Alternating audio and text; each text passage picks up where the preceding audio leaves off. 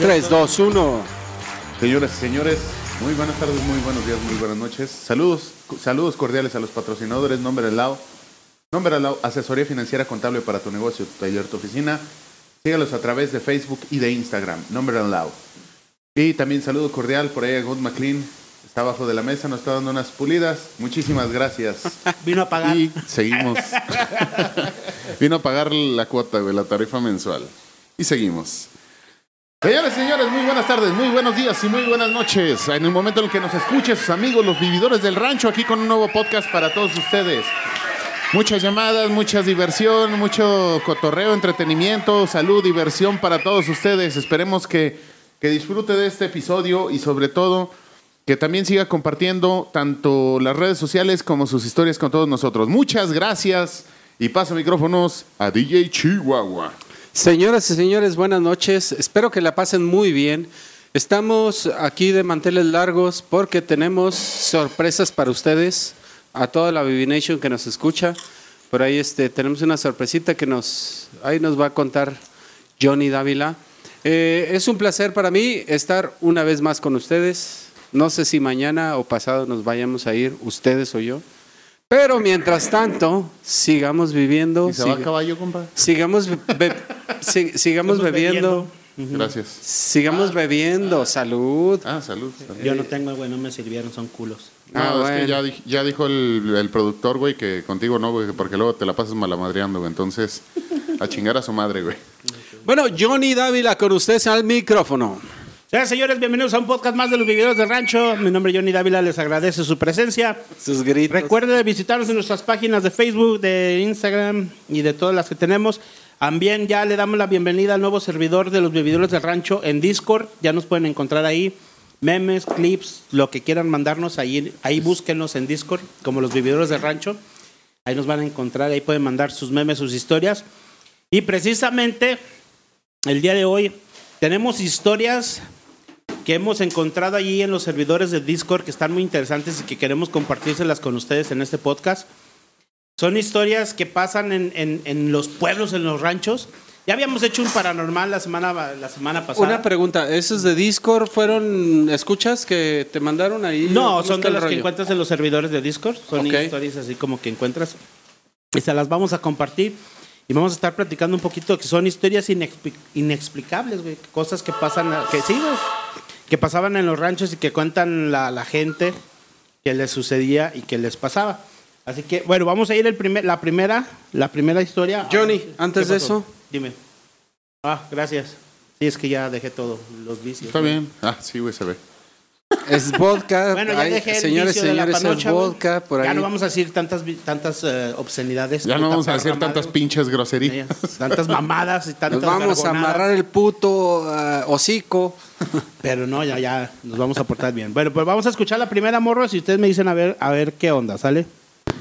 Mi mamá nos cuenta que cuando era muy niña, en el rancho donde vivía tuvieron un día de oscuridad. Ella nos dice que en su comunidad había cuatro rancherías, cada una con no más de seis casas, y todas a la periferia del pueblito, que era donde estaba el templo y una plaza. Mi mamá vivía con sus padres y dos hermanos y se dedicaba a la venta del queso. Todos los días se despertaban a las 5 de la mañana para desayunar y salir a ordeñar las vacas y colar la leche para el queso. Y dice que un día estaban haciendo la rutina cuando vio que su mamá y su papá estaban hablando en secreto, pero se veían muy nerviosos y asustados. Ella siguió en lo suyo cuando ve que sus hermanos se acercan a sus padres y empiezan a llorar. Y ahora todos se ven muy asustados. Mi mamá no sabía qué pasaba y fue con ellos. Como vio a todos asustados y llorando, ella sin saberlo por qué también empezó a llorar y todos se metieron a su casa y se pusieron a rezar. Fue cuando llegaron los vecinos y les dijeron a mis papás que se fueran todos juntos para el templo en Bolita, que estaba a 40 minutos caminando, y se fueron para allá. Allá fue cuando mi mamá se dio cuenta que ya eran las 9 de la mañana y aún era de noche. Llegaron al templo y estaba lleno de gente, todos llorando y rezando, mientras el padre decía que se venía el fin del mundo y el que no haya amanecido es el principio de la oscuridad, que como dice en la Biblia en su libro del Apocalipsis. Mi mamá era una niña de 6 años, ella no entendía muy bien qué pasaba, pero como veía a todos asustados, niños, jóvenes y adultos llorando, pues ella estaba muerta de miedo. Así se hicieron las 12 del mediodía y seguía siendo de noche, y mientras más avanzaba el día, la gente se asustaba y mi mamá cuenta que la gente se puso como loca, diciendo que cerraran las puertas del templo porque no tardarían en llegar los demonios, o que sacaran de la iglesia a fulanito de tal que era un pecador, y cosas que tenían a todos los presentes ya muy asustados. Mi mamá cuenta que su papá iba a ir a una de las rancherías porque allí había un par de familias que no habían llegado al templo. Mi mamá empezó a llorar, pero no hubo de otra. Ya eran como a las 4 de la tarde cuando llegó su papá con uno de sus hermanos y otros señores, con las familias que faltaban, y trajeron algo de comida para los niños y los ya muy mayores. Mi mamá cuenta que cuando cayó la noche, todos durmieron en las bancas del templo, mientras que unos velaban la puerta. Todos esperaban lo peor, que ahora sí se venía el fin del mundo, pero nada. Se hizo de madrugada y así amaneció cuando empezó la cantadera de los gallos. Y como cualquier otro día, salió el sol. Pero nadie se quería salir del templo, hasta que poco a poco se fueron animando a irse a sus casas. Durante unos días la gente iba a pasar la noche al templo con miedo a que se repitiera, pero cada vez fueron menos porque se enteraron que solo el pueblito fue el que vivió oscuridad. Por los vecinos no tuvieron ningún problema y fue en cosa de un año que la gente dejó de vivir en ese pueblo por miedo a que pasara de nuevo y se abandonó hasta el templo. Mi mamá falleció en el 2012 y recuerdo que siempre contaba esa historia a nietos y bisnietos y lo hacía con tal gracia que los dejaba mudos del susto y yo en lo personal, en la fecha me pregunto, ¿por qué pasó eso? Entonces, bueno, pues ahí está la primera historia. La premisa es de que cuenta la señora de que el pueblo donde ella vivía, ay cabrón, perdón, Chingón, güey. Eh, la, la señora cuenta, güey, que se vivió un día de oscuridad, güey. Que se les hizo raro que se levantaron Sí.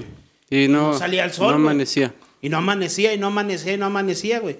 Entonces, ya como en la tardecita, güey, ya, ya a la hora que se supone que tiene que ser la tarde en la mañana, güey, pues empieza a juntar la gente en el templo y a preguntar ¿Qué está había pasando? pasado, qué está pasando. Y bueno, pues ya el chavo cuenta lo que sucedía, que la gente decía que sacaran a este a Gunner, que era el más pecador de ahí del rancho, güey. O a, o a Marcos, que era el más prostipirugolfo, güey. O que, ya, o que ya no votaran por Morena, o que güey. ya no votaran por la 4T, güey. Entonces, la premisa era esa, güey, de que duró este un día de oscuridad en el rancho. Alrededor de los demás ranchos, la misma gente del rancho les preguntaba, güey, a los ¿Por qué nadie que salió? que se habían visto que por qué se habían visto lo del lo de la oscuridad y la gente Nadie, nadie, supo qué Ahí pasó. decía, no, güey, nosotros acá vivimos nuestro día muy normal, muy tranquilos, güey. Entonces ya cuando se les hizo raro, güey. Y recordemos que de morrillos nos decían, güey. Y sí, cierto, decían que iba a haber tres días de oscuridad para la para lo que viene Sí, siendo para el, para para día el del fin del, mundo. del juicio final. Entonces la gente, pues anterior, con anterioridad, y como ya lo veníamos platicando, pues era un poquito más noble, güey. Actuaba sin malicia, sin chingar al otro. Entonces ahorita, güey, pues ya ahorita la gente, pues quieras o no, ya ahorita ya no se asusta tan fácil, güey, la gente. Pero sí fue un hecho inexplicable, güey. Y yo trato de, trata- trato de, de, de ver eh, Dragoncín, jugaja. Jujaja. Saludos. Trato de darle como que una, una, yo a verle una explicación que pudo haber sido, pudieron haber sido nubes, güey, o que estuviera muy oscuro las nubes o algo, o que hubiera pasado también a lo mejor por la población cerca de donde ellos estaban una erupción volcánica, güey, que, que la ceniza los hubiera tapado, o la nube, que no hubiera caído la ceniza. No se dice dónde es, ¿verdad? No, no dice en qué pueblo exactamente es, pero sí comenta, pues la señora, el muchacho comenta la historia de, de su mamá. Entonces, te quedas así. Yo, yo me saqué de onda, güey. Bueno, me quedo, me, me, me queda con la duda de qué pudo haber pasado, qué pudieron haber vivido ellos en ese pueblo. Y lo curioso que dice que en el pueblo, del pueblo, güey, mucha gente se fue yendo, se fue retirando del pueblo acá hasta quedarse solo el pueblo, güey. ¿Cuál pueblo sería? ¿Quién sabe? De hecho, hay una historia parecida aquí en Aguascalientes, pero es en, en San José de Gracia, Sí. que el pueblo pues se tuvo que mover porque crearon la presa. No, de hecho, ¿Cómo se sin. llama la presa? De hecho, de hecho hubo una temporada de. ¿Cómo se llama la Presa presa? Calles. Calles. Espero que nuestros seguidores ahí de San José de Gracia no se ofendan. No. Porque a lo mejor puedo contar mal la historia, pero lo que yo, he- yo escuché de, de, por ejemplo, de esa historia, es que hubo un momento en el que hubo demasiadas lluvias. De hecho, cuando a- ahorita actualmente cuando tú vas a la presa calle, si no hay tantas lluvias, puedes ver, Sí, que esté baja la presa. sí, que está baja la- el nivel de la presa, puedes ver la capilla del templo. Es decir, un templo que y un pueblo que vivía Ahí. en donde estaba la zona de la presa, donde está ahorita la zona de la presa. Y se dice que por ahí hubo un tema de, de varios días de, De corrupción. no más, no, no, de varios días de, de- lluvias las cuales pues inundaron el templo y, y inundaron varias, varias zonas de la ciudad, en las cuales ya después dijeron, bueno, en ese, en ese momento la gente dijo, pues ya otra vez otro diluvio, ¿no? Pero después paró el agua. Vieron cuál, cuál era la magnitud de la inundación y vieron provecho de eso. Vamos a mudarnos Y hagamos, y hagamos una presa aquí. Según yo, no, no sé, les digo, a lo mejor me la van a mentar. Sí, de hecho creo que, bueno, en parte también de lo que más se cuenta en función a eso, sí es la teoría de, de si una temporada muy fuerte de lluvias, de inundaciones muy grandes y este y al final de cuentas, o sea, no es que como que se hayan perdido vidas ni nada, sino también así como que... El pueblo se fue moviendo. Ajá, solitos se fueron moviendo por, bueno, digo, sentido común, ¿no? O sea, si estás en una zona tipo valle, pues qué mejor, güey, que te mudes a un lugar, güey, donde no, donde, de- digamos, que tengas un poquito de más altura. Que aún así no los exime de que actualmente y hace, hace algunos ayeres tuvieron inundaciones muy cabrones donde literal la pinche... La La presa presa, corrió. los desplazó, güey. Pasó con el famoso restaurante este de La Palapa, que estaba ubicado ahí en este, ahí también. Ahí, a orillas de la presa. A orillas sí. de la presa subió tanto el agua que quedaron inundados, o sea, Sí, completamente. de hecho tuvieron que mover el restaurante, lo que, o sea, Sí. O sea, digo, Mm, Bueno, yo a lo que yo oí el año pasado, precisamente trabajando allí en Pabellón de Hidalgo. Pabellón de Hidalgo está el Museo de la Insurgencia. sí. Eh, un- es una es, es- es Esa hacienda de- es donde llegó. Ese es Pabellón. Pabellón de Sí, Hidalgo, donde es llegó, Pabellón de donde llegó el cura No, no. Miguel Hidalgo a esconderse. Eh, Bueno, ahí fue donde le quitaron el poder a sí, él de donde le ser quit- comandante de las fuerzas supremas de la, ¿sabe qué chingados? Y se lo dieron de a la no sé- 4T. No, de la- será de la 6T, güey, no sé cuál sea. no, de la 1.0T. Y platicando ahí con la gente de ahí de- del pueblo, decía, no, fíjate que aquí era una hacienda muy Próspera. próspera, güey. O sea, era un lugar próspero, güey. Las- los viñedos, los eh, maizales, esto y el otro. Dice, Chingado árbol ese, Pabellón, que no me acuerdo cómo dice se que- llama. Dice que Pabellón, cuando empezaron a hacer la presa, ahí es donde voy a entrar ahorita con la historia de la presa Calles.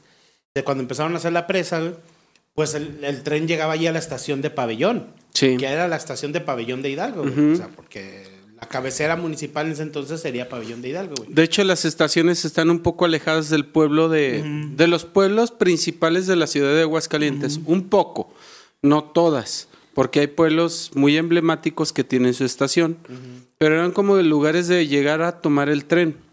No eran pueblos establecidos, eran No, las estaciones. Eran de, de pasadita. Sí, eh, era que tú vivías, no sé, como tú dices, en Rincón de Romos y la estación estaba a N cantidad de kilómetros o, o- o este pabellón estaba hacia allá. De hecho, la otra, el otro pabellón se hace precisamente, pabellón de Arteaga, se hace precisamente donde está un- la estación. Sí, esa, fue la idea, güey.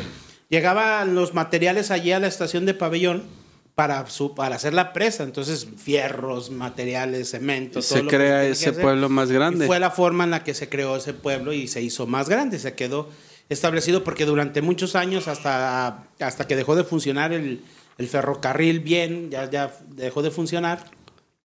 Pabellón llegaba muchísima gente, llegaba ahí a comer, a quedarse un día o dos días y seguir su camino a donde fueran.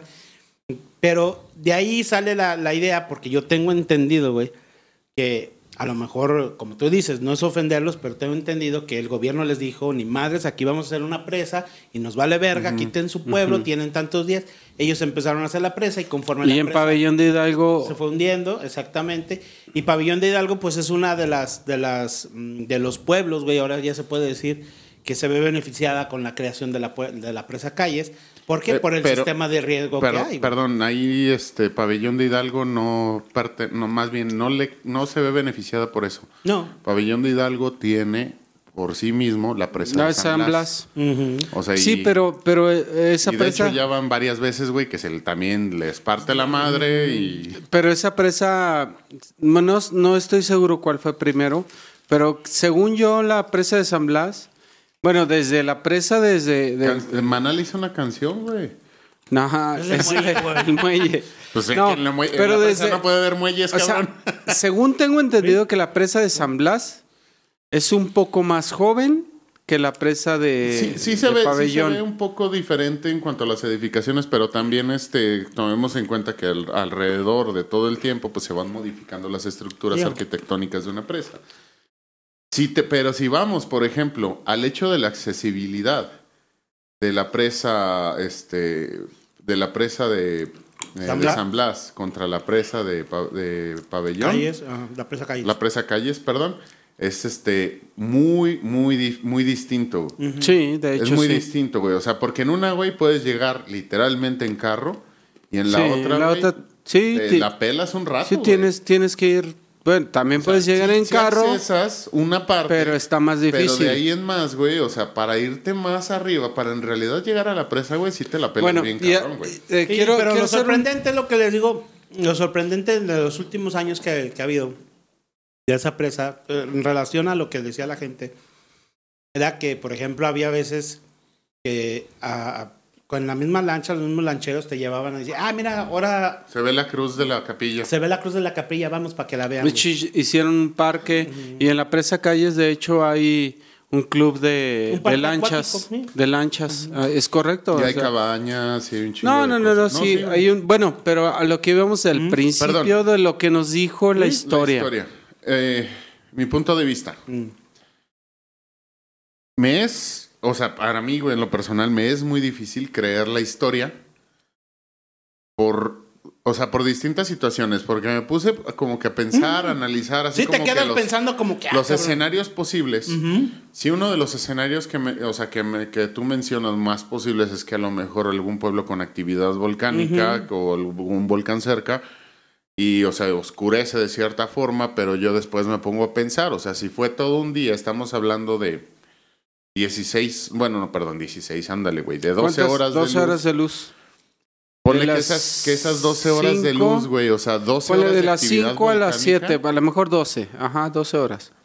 12 horas de actividad volcánica, güey, le dan toda su pinche madre, güey, a todo lo que está ¿Ve? cerca, güey. Está muy cabrón. O sea, la activi- las actividades volcánicas registradas, digamos, a este punto, creo que más, más agresivas fueron precisamente las que se, las que creo que fueron para allá, para Colima, para Nayarit, algo así, no recuerdo. Que sí también chingaron por ahí un pueblo, No. les debo el dato. Bueno, sí. ¿Cómo se llama ese pueblo? De hecho, han hecho un Sí, chingo de videos ahí sí, en ese ahí pueblo, sí. güey. Pero, sí se los sí, alcanzó a chingar eh, y no y creo, o sea, creo si, si mal no recuerdo de lo poco que de lo poco que conozco de la historia, o sea, no fue mucho tiempo, güey. 12 horas de actividad volcánica, puta madre, güey. O sea, desapareces todo el pinche los los alrededores, alrededor. Te voy a decir que, por ejemplo, en, en Hawái hay volcanes activos todo el tiempo. Pero no por eso Se oscurece. No. Sí, sí, sí, ese es no el se otro llega a oscurecer, güey, sí. Es que tendría que ser una actividad, o sea, volcánica, 12 horas de explosión, Que o una sea, de fuma- así bien cabrón. Que- como dicen muchos, que una fumarola, güey, como por ejemplo la del Popocatépetl, que es una, un volcán muy activo, güey. Fuerte, güey, pues no llega a oscurecer, güey. Pero pues sí te llega Y es el valle. güey, ¿no? y, y México está en un valle. Sí, O sea, muy grande, Sí. por cierto, ¿no? Ahora, A lo mejor no. lago no- era, lago No, no, hay- no alcanza a tapar todo el valle, pero a lo mejor los pueblos cercanos pudieran vivir. Pues lo en Puebla es mismo. donde se batalla un poquito Sí. más, ¿no? Los Pero, pero no ha sucedido. Y ahora, otra, pero otra posibilidad. Hablemos, por ejemplo, de un, de un eclipse solar. O sea, pero. Todo el día, ¿no, güey? todo el día No, no. no hay- güey, no o hay- sea, no. No hay registros de que un eclipse solar dure más de. de tres a. No, es más. Minutos. minutos. Ajá, son minutos. Creo, si mal no recuerdo en la el más largo que tuvimos fue el del 91, 92, por ahí, ¿no, güey? No recuerdo, güey, la verdad. Ahorita te debo el dato, pero sí. No, Bueno, o sea, sí hubo uno que creo que la, la Fue el del duración 91, máxima fue de güey. 8 minutos. pero de oscuridad total. fueron... No, de oscuridad, de oscuridad total es una transición nada más de, ponle de... Yo te Tres minutos, al Porque de, de ese eclipse yo sí tengo recuerdo, güey, que hasta me decía mamá, no salgan a la calle. Porque haz de cuenta que está, estábamos viendo hacia la ventana. Y saliste, cabrón. Ese No, o sea, güey, todo No, pinche no lo que pasa es que te decían que si volteas a ver el sol. No, sí, Te sí. chingabas. Sí, sí. se te chinga, güey, por la radiación. por la radiación y todo ese pedo, güey. Pero se veía clarito, güey, cómo la luna, es, o sea, la sombra de la luna iba tapando las casas de enfrente. güey. Yo, Como, como ahora, una cortina, güey. yo lo viví en, en- ahí en un rancho. Mm. que ustedes conocen. Mm. ¿A ti te tocó verlo ahí? Sí, como las gallinas Se acostaron. se acostaron y se levantaron, güey. Ey. Pero fue cuestión de minutos. Ahora te digo, y ya, o sea, pensando en otro, o sea, yéndonos muy al, muy al carajo, muy a la chingada, supongamos que estos güeyes están en un valle. Y llega y se posa un pinche platillo volador, cabrón, encima de ellos, güey. Nada Demasiado más- grande. Demasiado grande, güey, como para tapar un pueblo y que los alrededores no se dieran cuenta, güey. Pero, pero el tema Está es, muy cabrón, güey. O sea, pero el tema es que si fuera un platillo volador, generalmente los platillos volador, de- voladores que vemos, sí llegan a a lo mejor desaparecer, pero empiezan a prender luces antes de que se vayan. En realidad no es son que, luces. bueno, no, no necesario, bueno, no sabemos, ¿verdad? Pero, No, pero... lo bonito- pero eso, es- eso sería así como que la única explicación lo- más, este, lo- más lógica. Lo interesante de la, peli, de, de- de- de la historia, güey. Sí, lo interesante de la historia, güey, es eso, güey. O sea, que te pone a pensar cuáles serían los posibles escenarios, güey. Descartando independientemente la religión o lo que sea. Ya así como que tratando de usar la lógica y la ciencia, güey, y te quedas, no, güey, pues no, no. Un día donde no salga el sol. Puede ser que sea, porque ha pasado, güey. Hay veces, no sé si les ha pasado, que está nublado y sí se ve oscuro, güey. Sí, En pero el- no Pero tanto. nada más al principio, cuando amanece, está muy oscuro, muy densa la nube. Está oscuro, güey. Sí, aclaro. pero no tanto. En la mañana, cuando amanece y cuando oscurece, sí, se ve de a tiro que está bien. Enero Sí. 2000, creo. 2000. Pero mediodía no podrías No, mediodía, mantener no, no, no, tantas de luces, digo, tanta, tanta, muy- tanta oscuridad con la luz del sol. Enero 2014 o 2015, no recuerdo si por ahí tuvimos un, este... Bueno, sí recuerdo porque yo Se ven días grises, más Ajá. no sin luz. Exacto. Exactamente. eh. Hubo prácticamente a inicios de año, no recuerdo si fue finales, inicios de, de un año hacia el otro, pero creo que hubo como una semana y media donde no salió el sol aquí. Pe- pero ahí te va. y estaba haciendo frío y estaba lloviendo. Pero referente a pero la nube, a la nube. Referente a la- al fenómeno, al fenómeno que se estaba presentando en ese momento, güey, pero no, no oscurecía todo, güey. O sea, se veía gris, o sea, llovía y todo, pero "Ah, Que ahora ya chinga". me ocurrió otra idea, güey. Mm. El señor Burns pudo haber. O sea, mamón. Pudo haber bajado la. No, espérate. Pero, pero, pero independientemente, en la Ciudad de México hay pocos días en los que se ve el sol.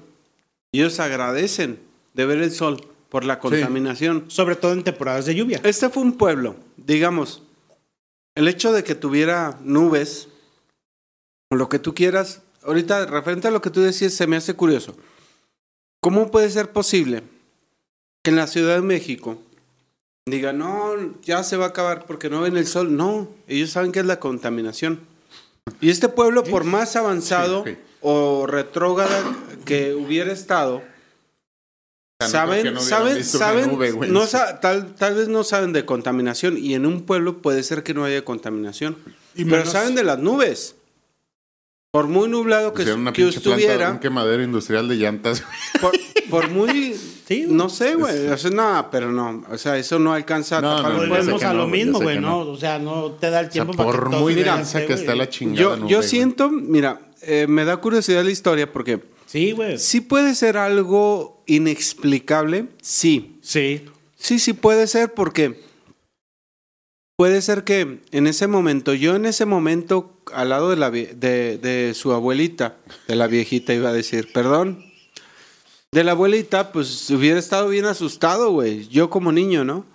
Y ya volvemos a lo mismo, la inocencia de la gente de Sí. con anterioridad, güey. Y, y ándale, y la, a lo mejor la, la, el temor de Dios, porque todos se fueron A la iglesia, güey. a la iglesia. Hasta no los más pecadores, güey, fueron los Hasta que los más- el temor de Dios que a a veces en los pueblos o en las comunidades más alejadas de, a lo mejor de la sociedad más este, avanzada. Ándale, güey, sí. Digo, avanzada y no quiero decir porque sean retrógradas ni nada, más bien a veces pues no buscan otra explicación o a veces neces y por el otro lado me voy por el ¿qué tal si sí pasó? Sí, güey. Les voy a decir por qué. Me da mucho, me llama mucho la atención lo que comenta. Una, una es que la abuelita le comentó la historia al nieto. Y a lo mejor en ese momento los abuelos eran tan respetados que sucedía algo y pudo haber sido un eclipse en el- o un día ¿Verdad que no va a nublado, llover, abuelo? un día nublado con un eclipse en el cual cuando se desnubló, no sé, güey, y hasta las 7 de la tarde, está muy cabrón, pero, pero sintieron temor, ¿sí? No, y se ¿quién fueron, vergas? No, güey, pues. sintieron temor, momento pero espérate, y temor de Dios y dijeron, se va a acabar el mundo, y aquí dice que tres días de oscuridad y nos vamos a la iglesia. A lo- a lo Todos. mejor, perdón, nada más. ya Pero, pero ahí te va, rápido, rápido. Si hay situaciones las que a veces uno no se, no, no se entiende. Imagínate, imagínate que tú eres un pinche brujo bien mamón. Digo, tal vez, tal vez tengas una creencia. Tal vez no la tengas. Les digo a la Vivi Escucha. Vi- eh, a la Vivi Nation, perdón. A los podcast de escucha. Este, imagínate que no crees en la religión, pero sí crees en la brujería. O a lo mejor crees en algo que puede hacer daño a cierta persona o a ciertas personas. ¿Y por qué no? Puedes ocasionar algo con la naturaleza enfocado a una, una hechicería, güey. O a que todos vean algo, ¿no? Pues sí. que no están viendo.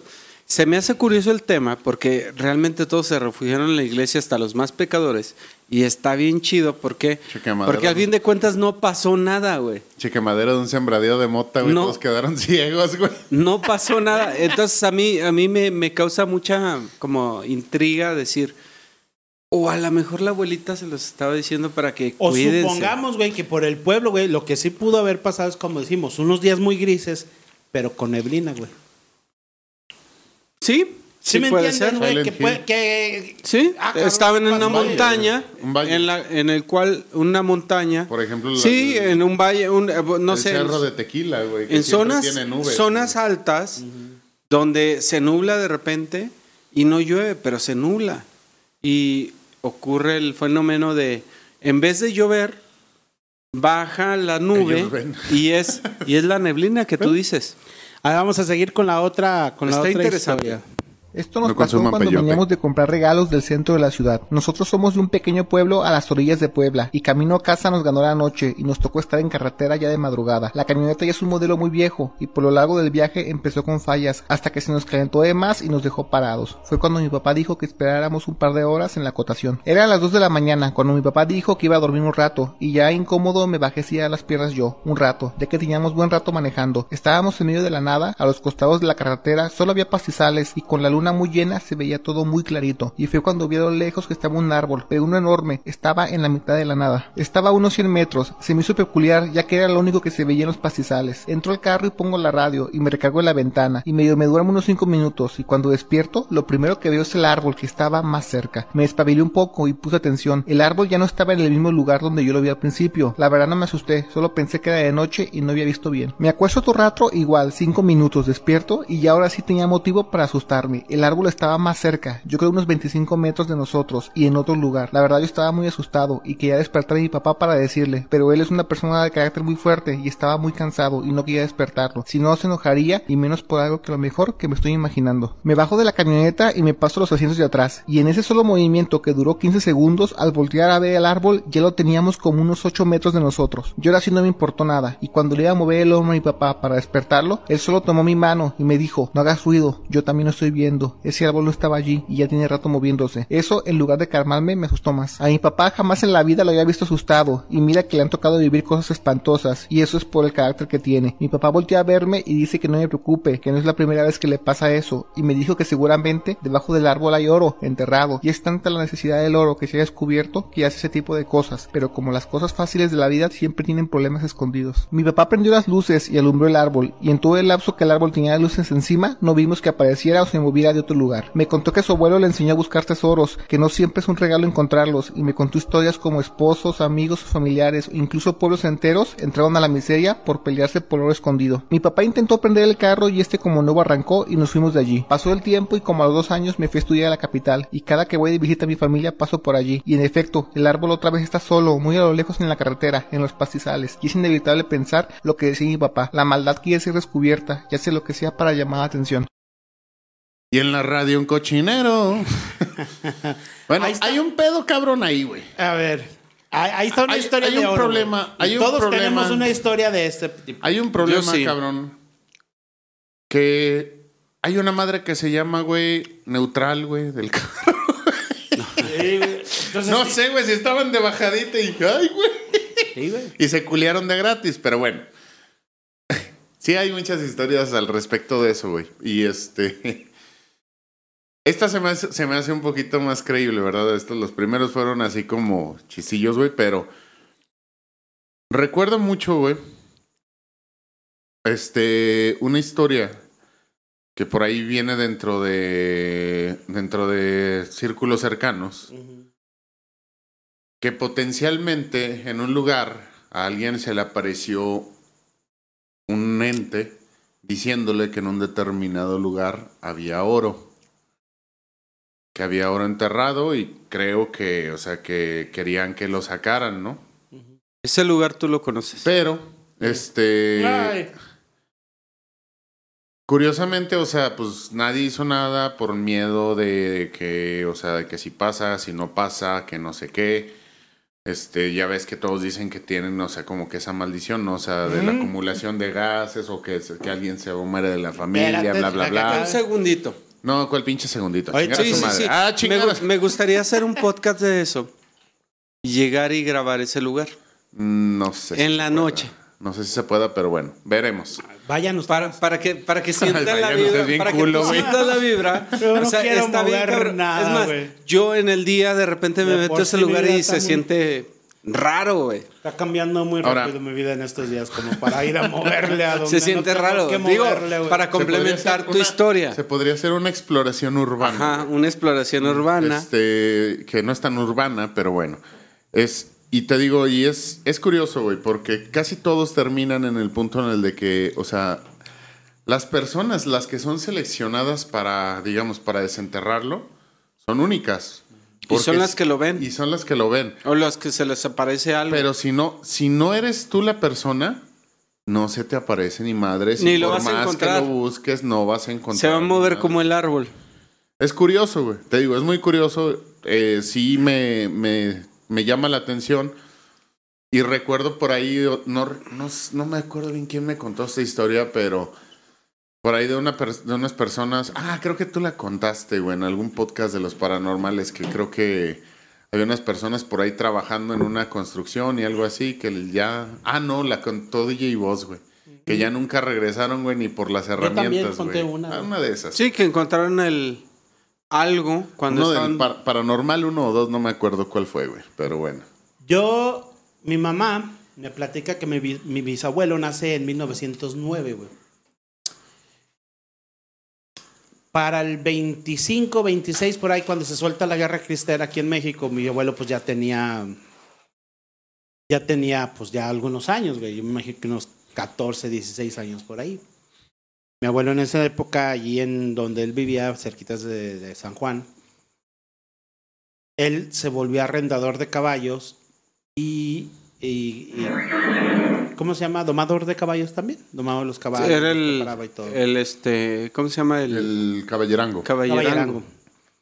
Entonces él, pues, llevándolos a pastar al monte, a los caballos y todo eso, dice que en una de sus muchas travesías le tocó ver cómo enterraban el dinero gente que se lo robaba. Y dice que... Y no, perdón, nada más haciendo una aportación nada ahí leve.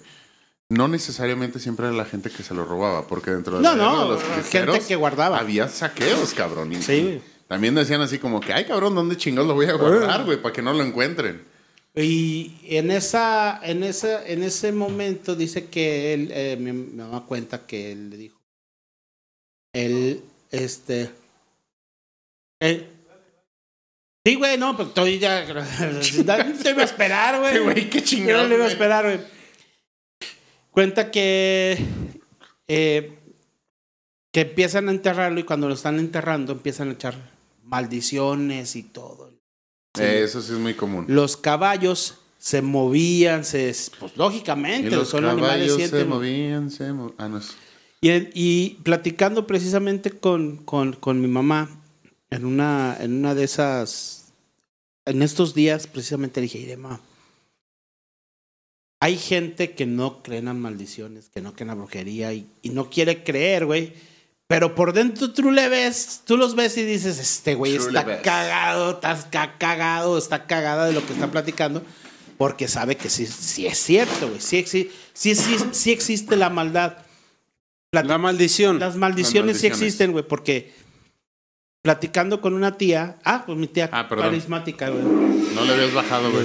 No, ahorita te voy a... Platicando con, Te voy con a una tía, algo. con una tía carismática, pasó algo bien curioso. Dije, fíjate, fíjese, se murió mi tío, o sea, un tío, este, y después se murió su esposa, güey. Pero después se- eh, la familia era nada más eh, cuatro personas, mi tío, mi tía y pues mis primos, tíos, no sé qué sean. Una, una, un niño y una niña, güey. Fallecen ellos dos y ya, pues ya por, la, por lo grande. O por lo que- de hecho, mi tío falleció a los cincuenta y tantos años, pero él por problema de alcoholismo. Y mi tía fue con el tiempo, fue perdiendo la memoria, güey. Le dio, ¿cómo se llama? Alzheimer. Alzheimer, güey. No sé, güey, se me olvidó. Pérdida de memoria, güey. Y a una, a su hija, a una de ellas, güey, ella falleció dando a luz, güey. Le dio pecó plecancia, güey. Entonces, en una plática con ella, dije, ¿qué pasaría? Y me dice, yo pienso que eso fue una maldición. Sí. Dice, porque mi tío era bien carita, cabrón. Pero carita. Pero había un problema, güey, con ese matrimonio. Que mi tío nunca se quiso casar con ella. Entonces, él se casó, güey, pedo, güey. Mi tío, güey. Mi, mi, mi bisabuela en paz descanse y mi paz descanse ellos. Lo tuvo que levantar pedo, güey. Cuenta y dice la leyenda que cuando se tomó el cáliz, ya es que les dan el cáliz a probar y todo eso, que se lo acabó todo, que el padre dijo, andas crudo, ¿verdad, cabrón? ¿No tiene otra copita? ¿No quieres otra más, cabrón? Que se lo, Nada más se lo echó y todo. póngale pa- Hombre, ahí. Entonces, no tenía, como que no había amor en ese matrimonio, güey. Y de hecho, nunca había porque siempre se la pasaba tomando a mi tío.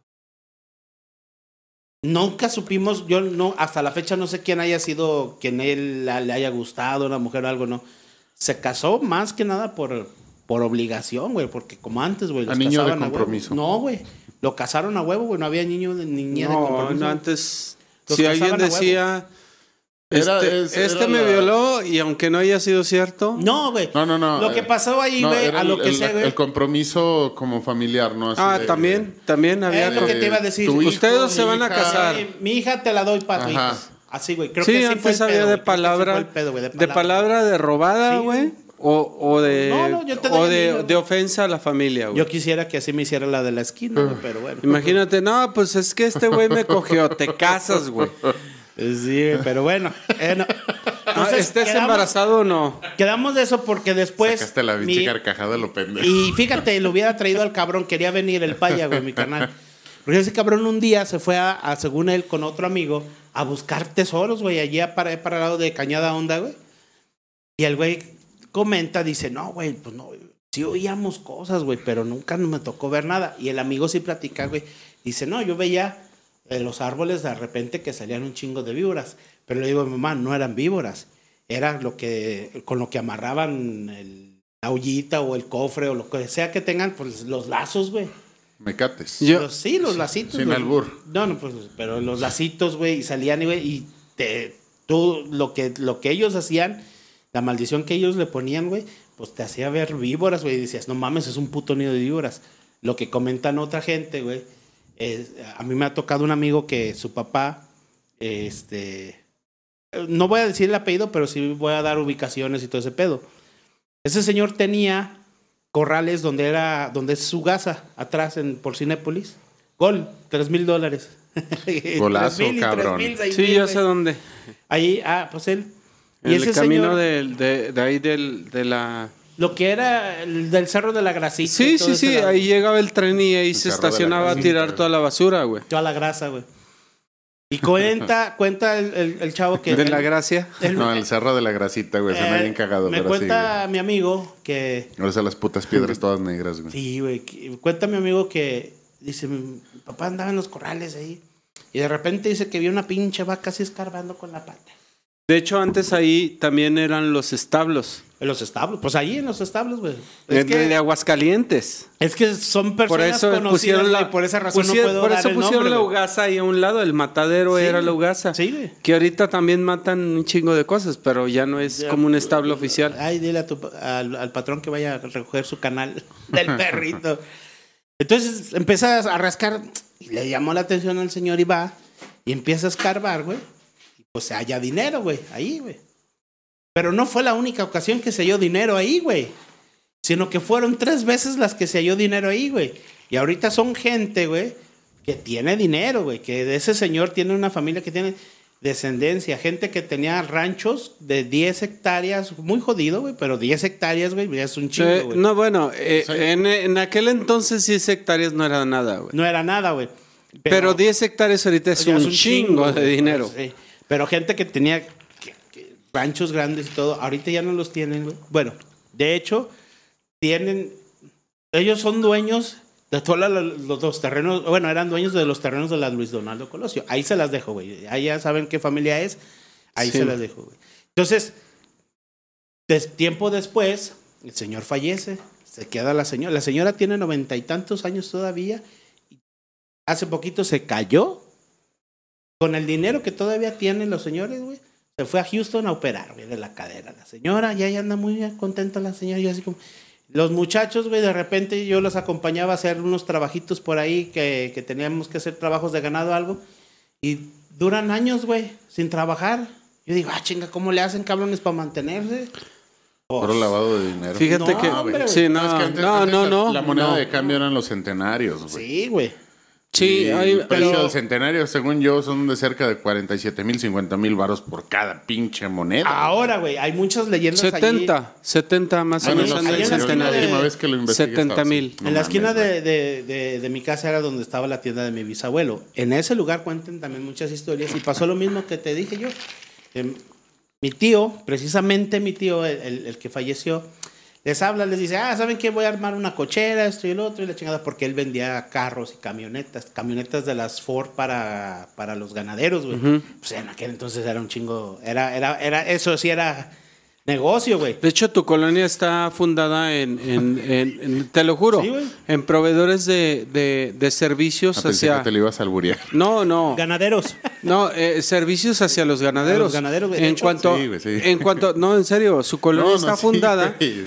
la colonia que está ahí eh, del otro lado donde vivíamos, había muchos servicios que ellos les ofrecían, entre ellos la música, las serenatas. Hay muchos músicos, Mariachis. había muchos tríos. mariachis que salieron de ahí por proveer servicios ahí. Dios. Pero la historia más interesante de la ganadera. Venidos también, bueno, venidos De y la zona que, que se vinieron de, de- de Guadalajara, de Jalisco a establecerse ahí. ahí. Sí, ahí sí. Y eran a lo mejor unos eran los ganaderos otros eran los mariachis ¿Conocen la y- colonia del Carmen, güey? sí, Sí. sí ¿Sí saben la historia de cómo se creó la, la colonia del Carmen? no, no yo no sé yo no sé Si tú vas a la colonia del Carmen, güey, vas a hallar todavía casas y terrenos baldíos, güey, donde eran todavía los corrales Sí, de, de, aquellos vacas años, güey. sí como en la Entonces, colonia que te estoy hablando que es la Fátima que La donde colonia estamos Altavista, güey, donde yo vivo, güey. Ahí se fue a vivir la gente que trabajaba en los establos. para ajá Entonces, de ahí, de ahí se fue creciendo. La colonia no se hizo, la del Carmen. De hecho, la Altavista no se hizo ganadera, güey. Pero sí había casas que tenían puerquitos, chivos, gallinas. sí de hecho casas la colonia fecha. la colonia era la Altavista era la colonia de la Fátima en la Fátima Ajá. simplemente eran corrales Ya después en la Fátima. ¿Dónde estamos? Y mucha gente de la, de la Altavista se iba a trabajar por- o, o- o consiguieron un corral aquí en la Fátima, güey. Entonces, esa es la historia ganadera, güey, de, de, de- de cierta por parte eso este güey está güero Y curiosamente mi papá bien moreno, güey, estaba, güey, pero... Ahí Pero sí, güey, hablando lechero, de... Ah, pues, este... es mi hijo tío, de lechero pintito Sí, güey. De hecho, sí, güey, Ah, mi, no. mi papá fue lechero, güey. En los tiempos que yo nací, mi papá ordeñaba vacas en Estados Unidos, güey.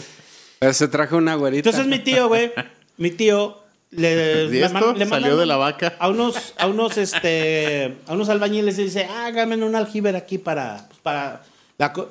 no somos como en Monterrey, güey, que de- no hicieron aljiber y están conectados directamente. No, aquí, hace- aquí hacemos aljiber, güey. sí Y empezaron a escarbar y todo el pedo. Y ya, pues. Y de un de repente dejaron de ir los albañiles, güey.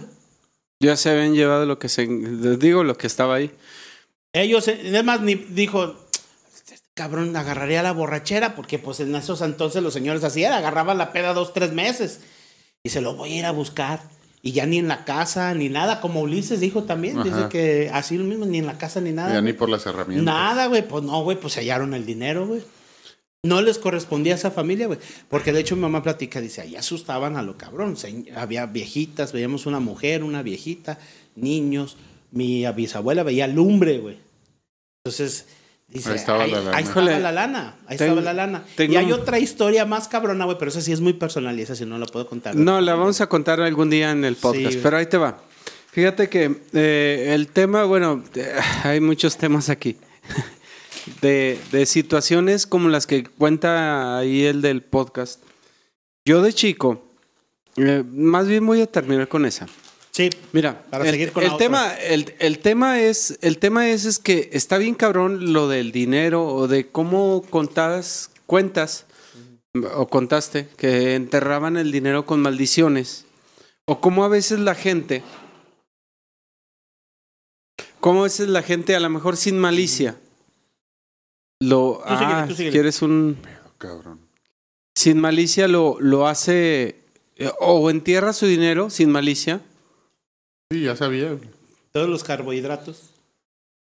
Sin malicia lo entierra y, te lo vas. Yo pensé que te lo ibas a fumar. Yo pensé que te lo ibas a fumar y dije, eh, se va a fumar un chorrito.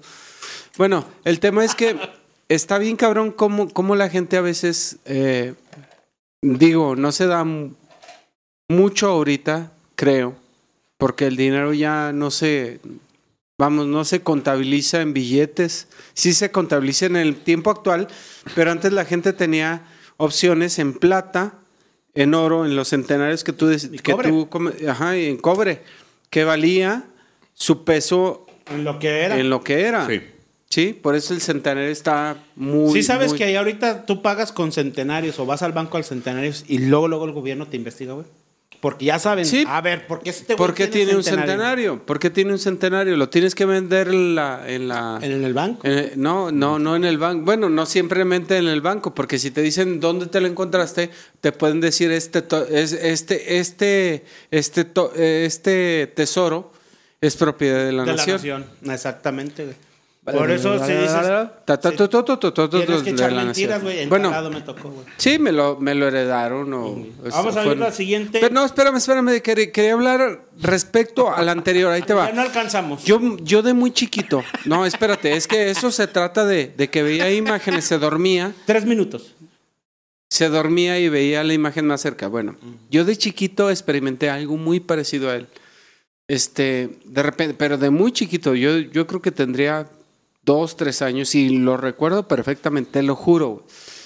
Este, de repente me dormía y estaba soñando con algo chido y luego despertaba y decía, estoy en mi cama, no quiero estar aquí. Me dormía y aparecía en el lugar que yo quería. Movía mis momentos, te lo juro, güey, te lo juro. Movía mis momentos a mi, a mi placer. Incluso yo si veía y despertaba dije, que ahorita ah, tienes más placer. Yo no quiero, yo no quiero, yo no quiero, no, no, no. ¿Quién sabe? Por ejemplo, llegaban y me decían, ya es hora de despertarse. Yo decía, no quiero despertarme. yo agarraba y soñaba. Yo lo mismo, güey. Que seguía dormido, güey. O sea, a lo mejor no sé, no sé en la situación del chavo, pero a lo mejor hay veces que uno desea o quiere o ve cosas en el, en el inter del sueño que no puedes interpretar entre la realidad y la ficción. ¿Sí? O sea, puedes estar aquí y no estar aquí, o estar aquí y levantarte y ver otra cosa que tú quieres ver. Y a lo mejor en el momento que él no, no quiso ya ver que el árbol se acercaba mal, él dijo, ya es momento. Le dijo a su papá y le dijo, no sé, él no comenta que dijo que el árbol se estaba moviendo. Su papá le dijo, pero tal vez entre sueños él le pudo haber dicho, es que él, pudo haber estado soñando una pesadilla. El árbol se está moviendo, estaba quedando. Y el papá le, sí, yo ya lo vi, ya, a chingada. Puede ser, Puede ser, pero como dijo el papá. Está interesante el tema. Vamos a, vamos a seguir a la, a la- Dale. a la última historia.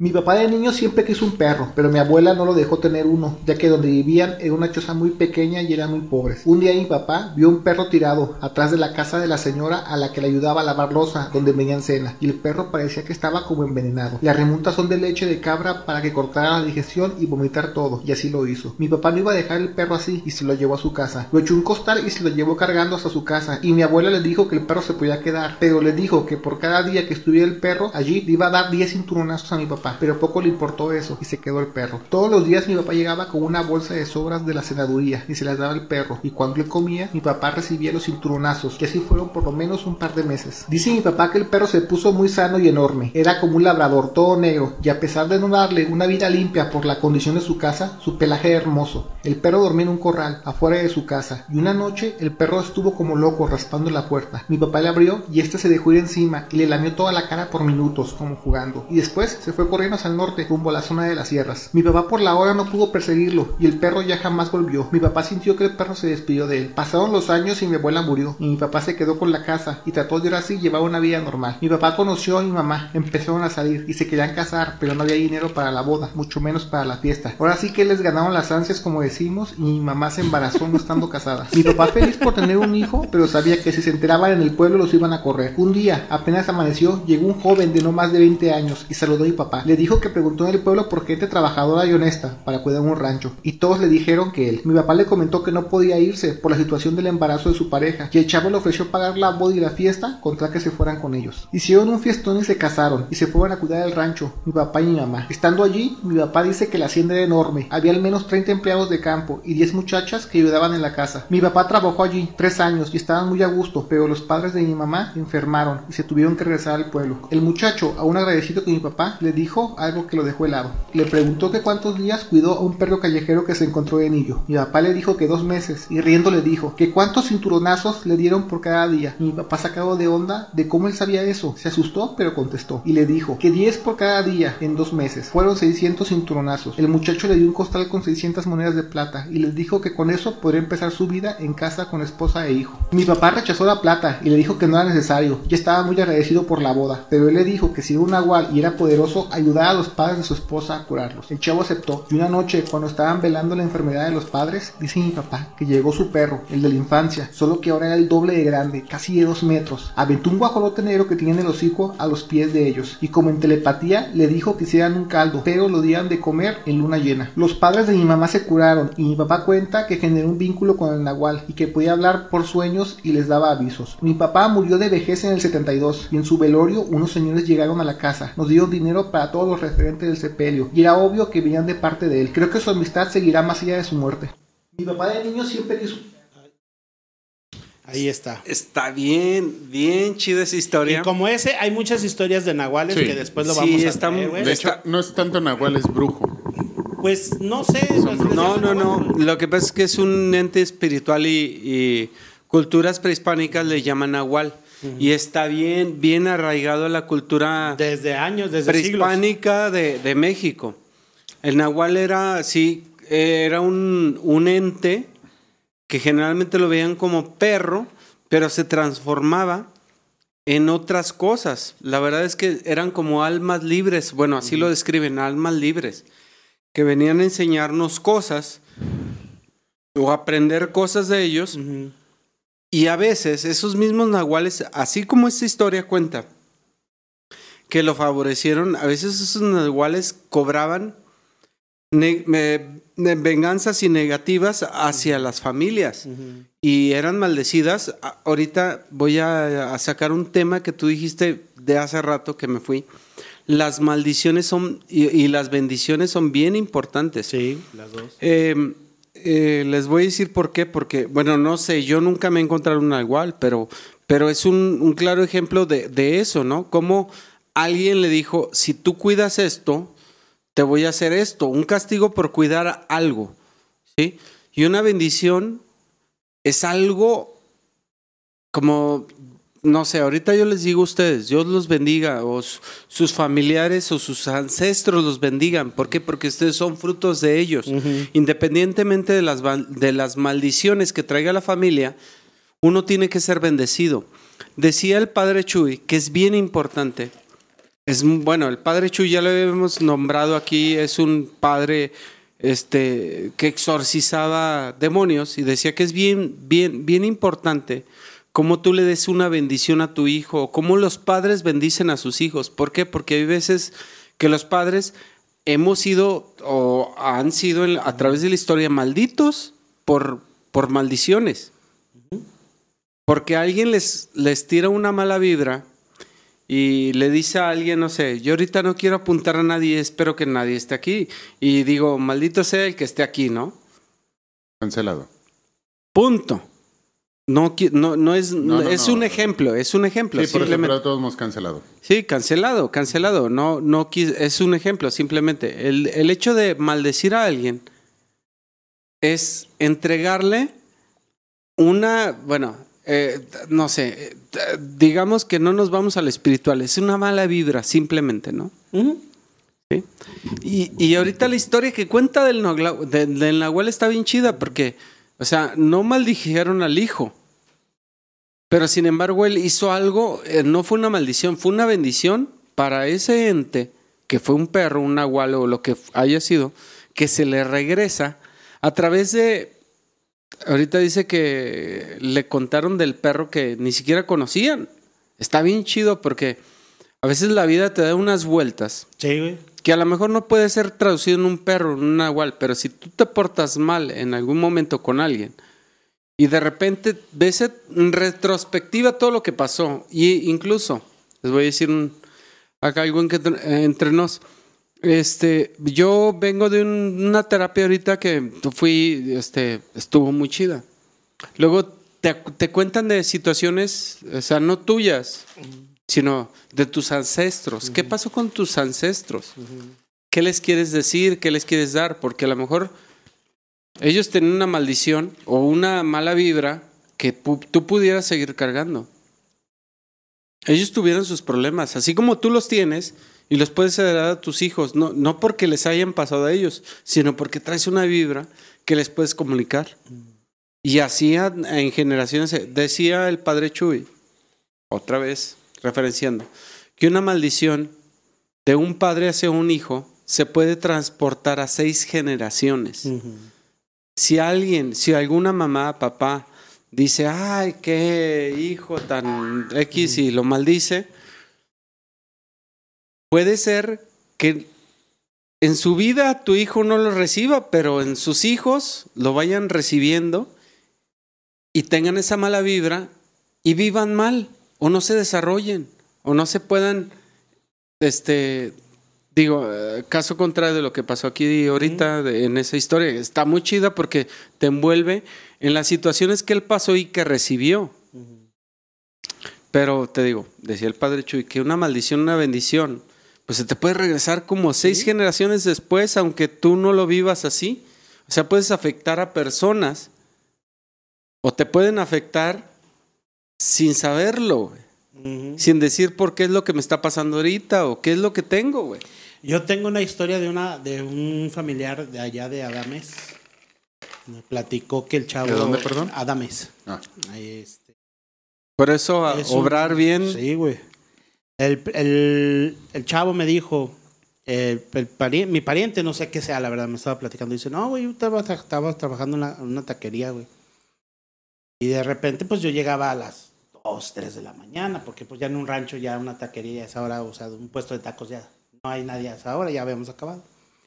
Y dice que siempre había ahí un, una persona que era como un vagabundo, una persona sin, sin, casa.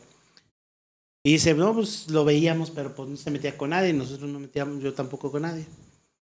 Y un día pasé y me dijo, disculpe joven, ¿no me puede dar la hora? Ya, pues tal hora, ah, órale, gracias.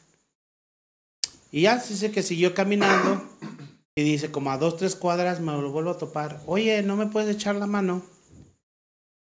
Y el chavo así, pues se sacó de onda, güey. Dijo, acabo pues, de ver acá atrás, ¿qué pasó? Y dice, no, pues, ¿qué ocupas? No, es que fíjate que, que tengo esto atorado aquí en mi mano y no puedo, no puedo quitármelo. ¿No me echas la mano para quitármelo? Sí, está bien.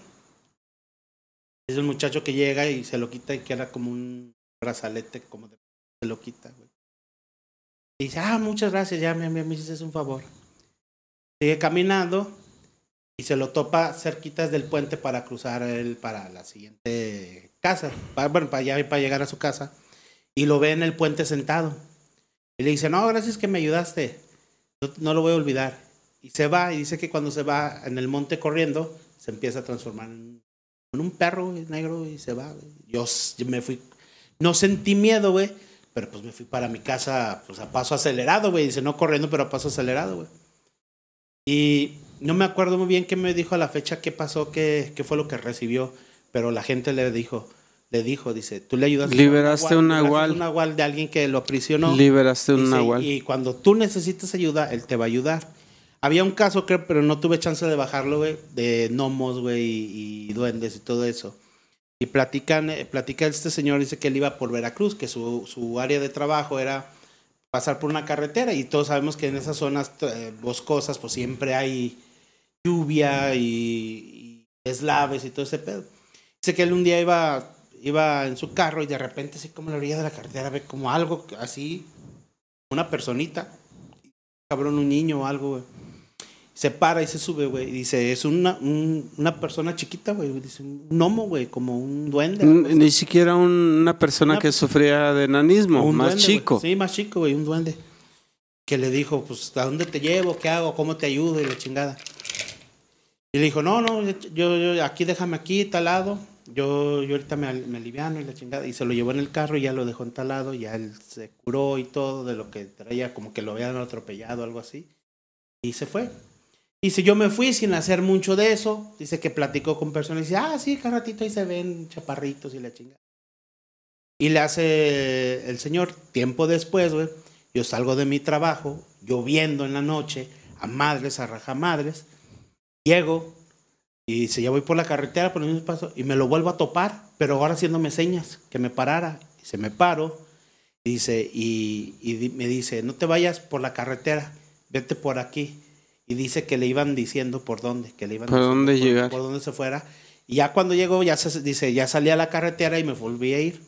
Al día siguiente, se me topé en las noticias que hubo un deslave por ahí, güey. Entonces ya le estaban avisando que había un deslave, güey, o que iba a haber un deslave, que iba a pasar algo, güey.